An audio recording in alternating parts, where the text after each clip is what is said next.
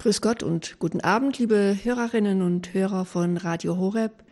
Schön, dass Sie das Radio eingeschaltet haben und sich nun in der folgenden Stunde mit uns verbinden und sich an dieser ja, Meditation aus diesem, an diesen christlichen Gedanken, die wir Ihnen schenken möchten, beteiligen, aktiv, indem Sie hören und vielleicht auch dadurch angeregt, sich ihre eigenen Gedanken machen, die sie vielleicht auch noch ein, etwas länger begleiten, nicht nur in den nächsten 60 Minuten.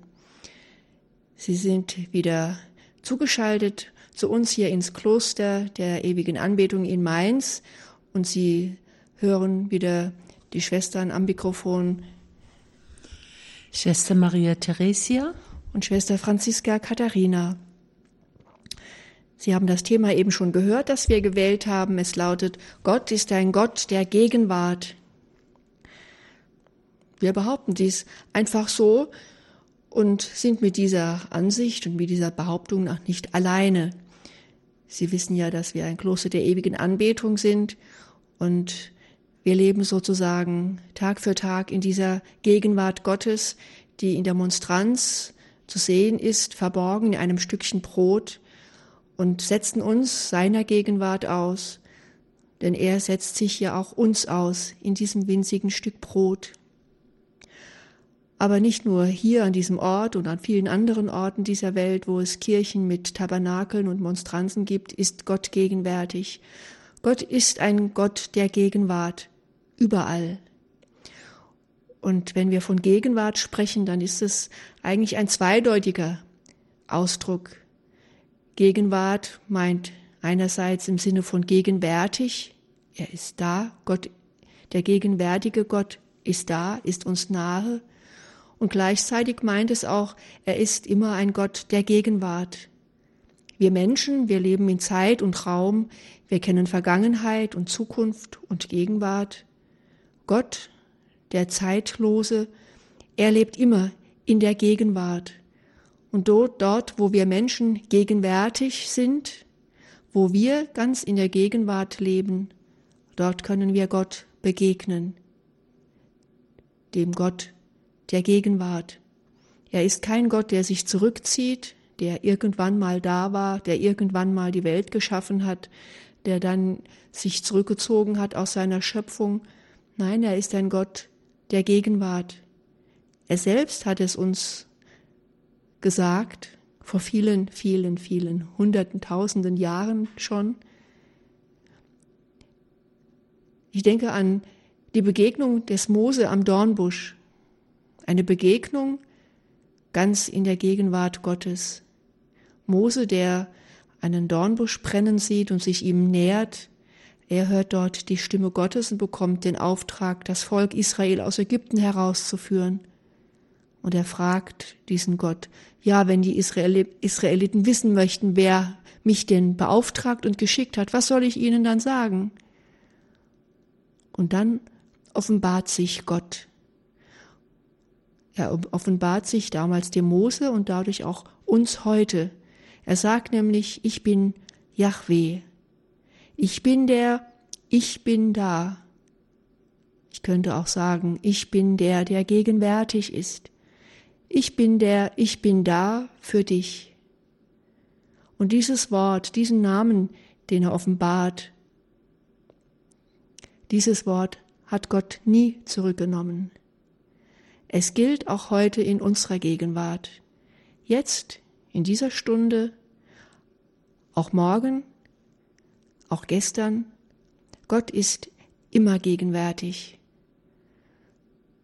Es hängt nicht von unserem Gefühl, von unseren Empfindungen ab, ob wir es spüren, ob wir es merken, ob wir es glauben. Gott ist gegenwärtig, da er ein Gott der Gegenwart ist. Und deswegen ist es wichtig, dass wir Menschen auch in der Gegenwart bleiben, dass wir nicht in der Vergangenheit hängen bleiben, oder dass wir vor lauter Sorgen über unsere Zukunft die, Verga die, die Gegenwart ganz vergessen. Denn die Gegenwart ist der einzige zeitliche Ort, in dem, an dem wir Gott wirklich nahe sein können, wo Gott uns nahe sein kann. Deswegen sollten wir Menschen der Gegenwart sein, wirklich ganz im Jetzt leben und nicht schon ein bisschen in morgen und vielleicht noch ein größeres Stück im noch gestern hängen. Gott ist ein Gott der Gegenwart. Und diese Zusage, die er uns gegeben hat, dass er, der Ich bin da ist, diese Zusage kann uns ein ganzes Leben lang tragen. Und wenn ich beispielsweise hier in diesem Kloster der ewigen Anbetung lebe, dann nicht, damit ich hier die Nähe Gottes finden kann, sondern für mich persönlich war es so, dass ich vorher so stark die Nähe Gottes gespürt habe in meinem Leben, dass ich so stark gespürt habe, dass er mich Tag für Tag trägt, dass er mich liebt, dass er mir seine Nähe und seine Gegenwart schenkt, dass mein Hiersein eine Antwort auf seine Gegenwart ist.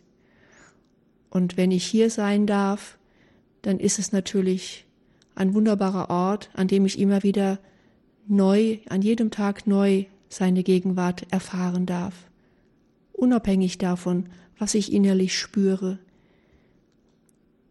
Viele Menschen sagen, ich kann an diesen Gott nicht oder nicht mehr glauben, weil ich gar nichts fühle und spüre. Aber auf dieses Empfinden kommt es nicht an. Wir dürfen daran glauben, dass Gott seine Zusage ernst meint und dass er sie wahr macht, dass er ein Gott ist, der uns nahe sein möchte, der uns seine Gegenwart schenken möchte, weil er uns so sehr liebt und Liebende sich nichts sehnlicher wünschen, als mit dem Geliebten zusammen sein zu können. Deswegen ist es gut, wenn wir es uns immer wieder vergegenwärtigen, dass Gott ein Gott der Nähe und der Gegenwart ist. Lassen wir uns diese Zusage immer wieder neu von ihm aussprechen. Lassen wir sie uns immer wieder ins Herz hinein sagen von ihm und verlassen wir uns darauf, dass er gegenwärtig ist in uns, in jedem Augenblick unseres Lebens.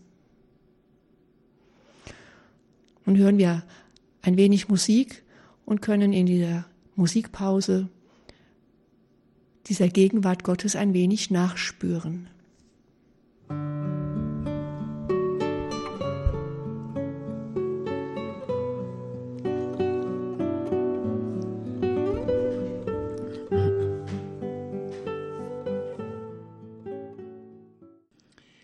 Welche große Nation hätte Götter, die ihr so nah sind, wie Yahweh, unser Gott, uns nah ist, wo immer wir ihn anrufen. Im Buch Deuteronomium steht dieser kurze Satz, steht diese Behauptung, den Mose den Israeliten geschenkt hat. Welche Nation hätte Götter, die ihr so nahe sind, wie Yahweh, unser Gott, uns nahe ist, wo immer wir ihn anrufen? Mose, der die Stimme Gottes aus dem Dornbusch gehört hat, es hat ihn tief ergriffen, einen solch gegenwärtigen Gott zu erfahren, ihm begegnen zu dürfen. Und Mose ist nun dabei, den Israeliten zu sagen, wie nah Gott ihnen ist. Unser Leben wäre doch eine ganz verlorene Sache, wenn wir auf dieser Erde herumirren müssten und nachschauen und suchen, wo man einen Gott finden könnte. Wir wüssten gar nicht, wohin wir eigentlich laufen müssten, wo wir fündig werden könnten. Und doch, für viele Menschen gibt es dieses Dilemma. Wo finde ich einen Gott, zu dem ich Vertrauen haben kann, bei dem ich mich geborgen weiß? Und dann die Frage, brauche ich überhaupt einen Gott?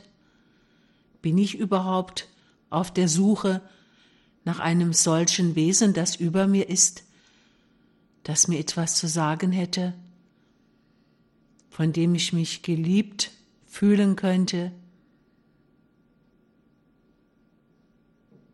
Es ist wirklich eine verlorene Sache, denn in diesen Spekulationen, in diesem Suchen verliert sich der Mensch tatsächlich.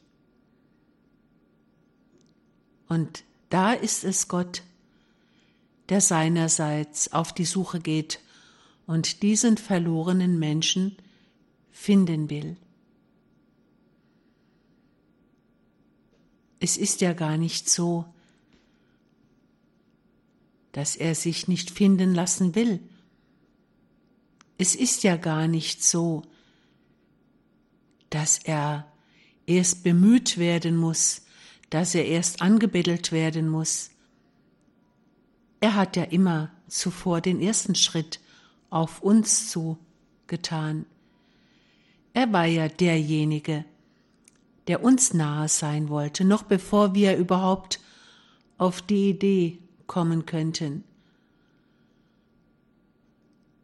Es ist so schwer vorstellbar für uns, dass Gott jeden einzelnen Menschen meint, jeden Einzelnen ganz persönlich und jedem Einzelnen nahe sein will, in dem je eigenen Leben, in dem je eigenen Schicksal. Wir sind wirklich gemeint.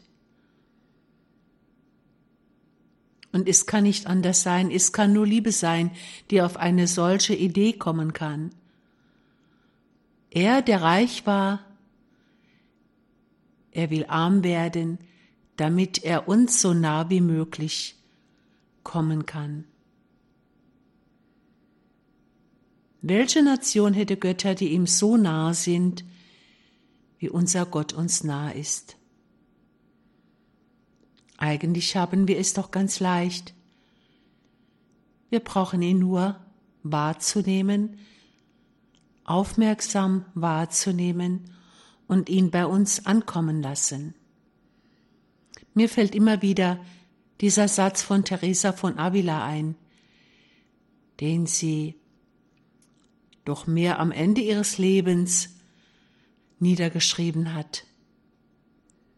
Wenn ich damals schon gewusst hätte, welch großer König in meiner Seele wohnt, ich hätte ihn nicht so oft allein gelassen, wenigstens wäre ich zuweilen bei ihm geblieben. Gott möchte nicht allein gelassen werden in unserer Seele. Denn die berührt er und davon bekommt er nie genug. Aber wir, wir dürfen in unserer Freiheit antworten oder nicht. Eigentlich ist es ja ein Geschenk, dass wir Menschen ausgestattet sind mit einem freien Willen. Wir können Ja sagen oder Nein. Bitte nicht. Dazu sind wir fähig. Und Gott lässt es zu, dass wir so viel versäumen, wenn wir Nein sagen zu seiner Nähe. Und wir machen uns selber arm, wenn wir den Reichtum seiner Nähe, seiner Gegenwart nicht annehmen wollen. Er, der reich war, er will uns mit seiner Armut reich machen. Deshalb ist er uns nah genug gekommen. Und es liegt nun an uns, dass wir Gott so nah wie möglich kommen. Und das können wir tagtäglich. Denn unser Leben besteht ja aus diesen kleinen Schritten, die wir tagtäglich gehen können. Wir können keine großen Sprünge machen. Wer kann das schon? Gott, unser Gott, der ganz aufmerksam ist, der uns von allen Seiten umschließt, nicht wie eine Bedrohung, sondern wie ein liebevolles Halten. Er ist es, der auf uns wartet, dass wir seine Nähe suchen. Und wir sind ein Volk, wir sind in unserem Glauben so reich beschenkt von einem Gott, der uns so nahe ist, wie wir es uns gar nicht vorstellen können. Nach einer kleinen Musikpause werden wir uns weiter in dieses Thema vertiefen.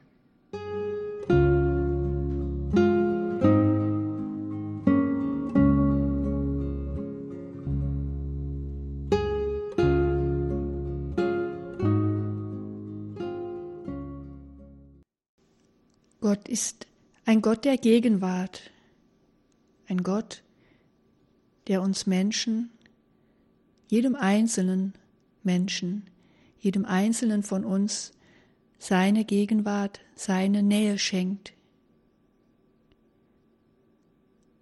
Gott kommt auf uns zu, immer wieder neu. Er ist und bleibt uns nahe. Das ist das, was Gott tut, ja, was Gott ist. Es ist nämlich sein Wesen zu sein, da zu sein, zu sein für uns. Und wir?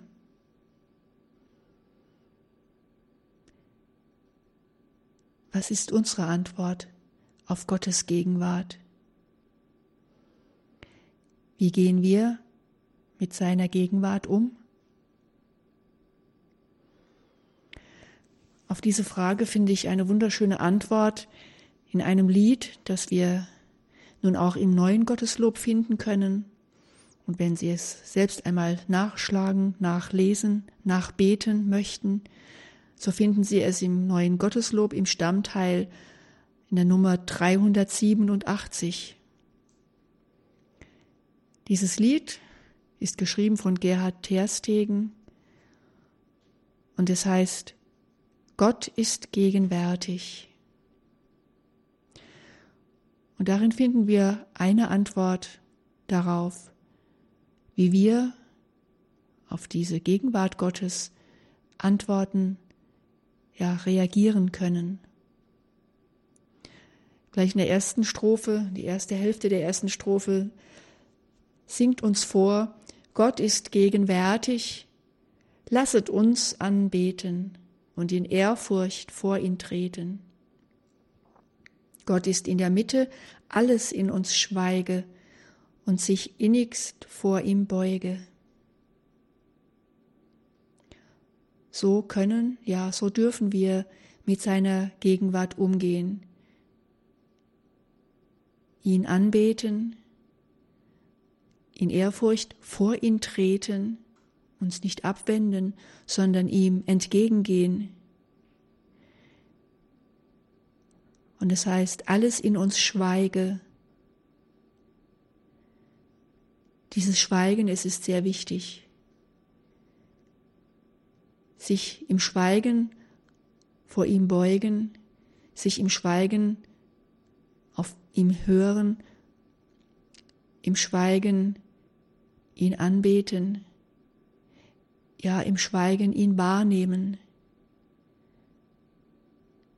Ich sagte vorhin, seine Gegenwart ist nicht von unseren Gefühlen und Emotionen abhängig, ob wir es fühlen oder nicht fühlen. Aber wir können ihn doch wahrnehmen. Wenn er gegenwärtig ist, so können wir ihn wahrnehmen, wenn wir uns im Schweigen vor ihm beugen, wenn wir hinhören, wenn wir hinspüren. Es ist eine Sache der Einübung, etwas, was nicht gleich gelingen mag.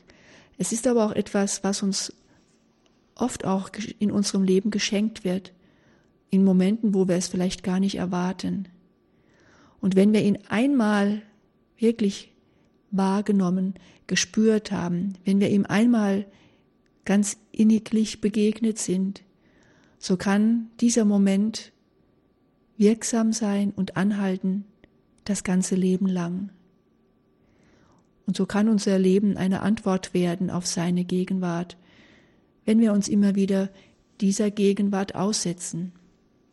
Und ich möchte gerne auf eine wunderschöne Strophe schauen, mit, gemeinsam mit Ihnen, die sechste Strophe von diesem Lied 387. Es beschreibt in einem Bild, wie wir vor Gott stehen. Da heißt es, du, also Gott, du durchdringest alles. Lass dein schönstes Lichte, Herr, berühren mein Gesichte. Wie die zarten Blumen will ich sich entfalten und der Sonne Stille halten. Lass mich so, still und froh, deine Strahlen fassen und dich wirken lassen. In seiner Gegenwart durchdringt er alles, wirklich alles, die ganze Schöpfung. Überall ist Gott zu finden, auch in mir, auch mich durchdringt er, jeden einzelnen von uns durchdringt er, ja, durchleuchtet er. Es heißt hier nämlich, lass dein schönstes Lichte, Herr, berühren mein Gesichte.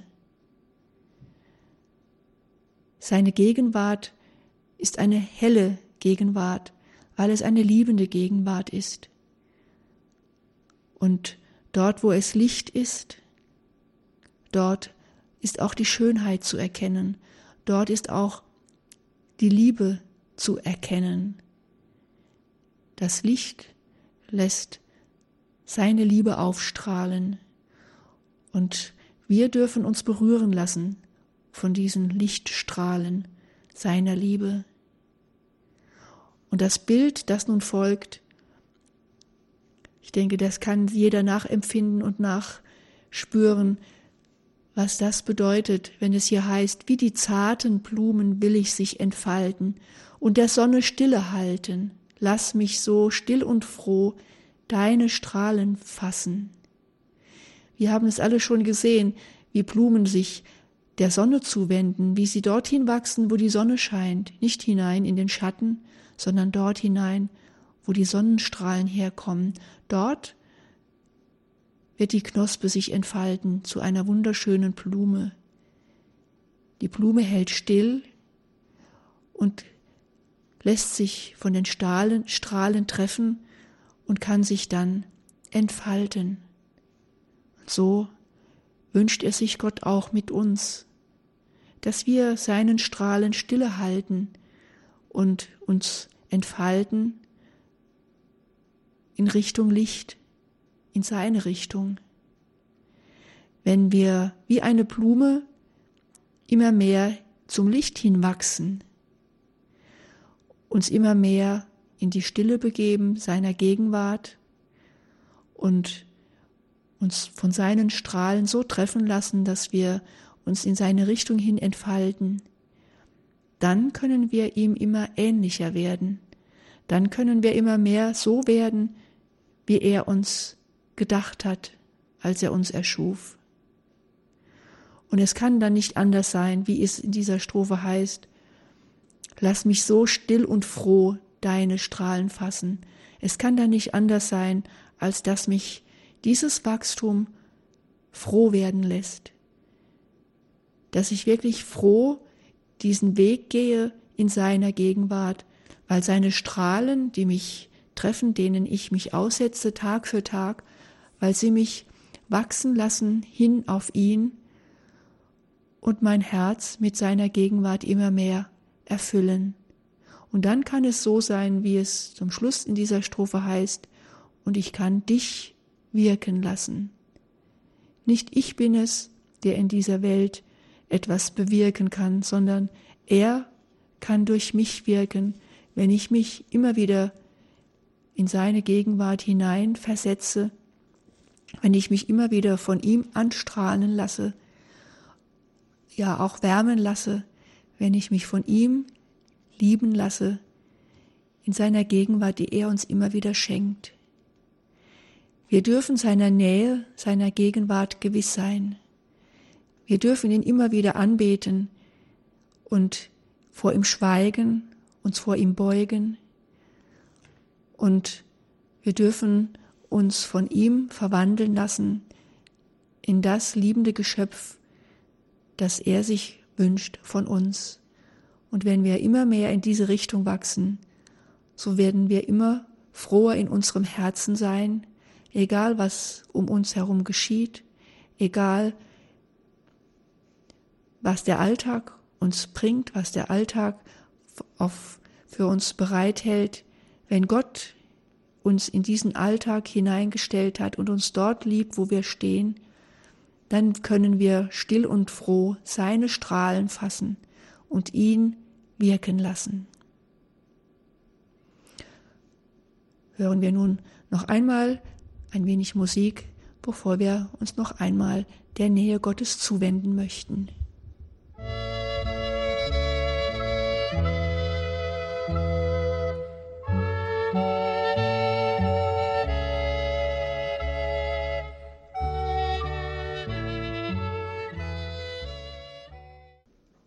Sich einen Gott denken, der gegenwärtig ist,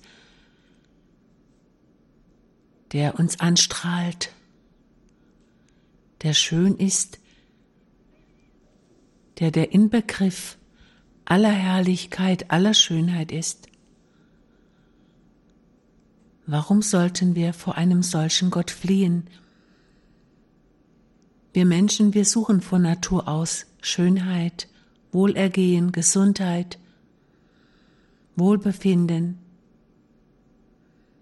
Wir wissen, was es bedeutet, wenn es uns schlecht geht. Aber genauso gut wissen wir, was schöne Erfahrungen für unsere Seele bedeuten, für unser Herz. In unserem menschlichen Bereich gibt es so vieles, was wir schön finden was uns aufbaut, was unser Leben froh macht, was es farbig, was es bunt macht. Wir wissen es. Franz von Sales schreibt einmal über die Gelassenheit. Menschen, die einander lieben, begnügen sich zuweilen damit, beim anderen zu sein. Im Anblick dessen, den sie lieben, ohne mit ihm zu sprechen oder über ihn und seine Vorzüge zu reden. Sie sind zufrieden, die geliebte Gegenwart des anderen auszukosten. Und zwar nicht um Überlegungen darüber anzustellen, sondern wegen der Ruhe und Ausgeglichenheit, die sie in der Gegenwart des geliebten Menschen finden. Menschen, die einander lieben, wissen, was es bedeutet, sich einfach nur anschauen, sich wohlfühlen in der Gegenwart des anderen. Menschliche Liebe ist ein Abglanz der göttlichen Liebe. Und warum sollte es Gott anders gehen als uns? Gott hat ein Herz für die Menschen, so heißt es in einem Lied. Bei Mechthild von Magdeburg, die wir in diesem Monat feiern, habe ich einmal gelesen, dass der Herr zu ihr gesagt hat, leg all deine Lust an mein göttliches Herz und an meine menschliche Brust. Da sollst du alles finden, was dir Freude macht. Also Gott hat ein Herz für die Menschen. Und ich kann mir nichts Schöneres denken, als sich da hinein zu versenken in diese liebende Gegenwart, die uns Gott doch immer wieder anbietet, die er uns schenken will. Warum sollen wir uns ärmer machen, wenn wir doch die Möglichkeit haben, reich zu werden an dieser Gnade, an dieser Schönheit. Kein Mensch verneint von Natur aus das Schöne. Kein Mensch möchte mit seinem freien Willen irgendeine Krankheit haben. Ich habe noch nie jemand erlebt, der gesagt hat, es reicht mir jetzt. Jetzt war ich 50 Jahre gesund. Jetzt will ich aber auch mal krank werden. Nein, der Mensch ist für das Glück geschaffen. Der Mensch ist für die Schönheit geschaffen. Seine Natur strebt nach dem Höchsten von Natur aus. Meister Eckhart sagt einmal, es ist ein so großes Übel, dass der Mensch Gott so in die Ferne rückt. Warum rückt der Mensch Gott in die Ferne? Warum will er so wenig mit ihm zu tun haben? Wenn es doch so schön ist, mit ihm zusammen den Weg zu gehen, den wir gehen sollen. Manchmal überwältigt mich die Erkenntnis, dass unser Leben doch so einmalig ist, unwiederholbar.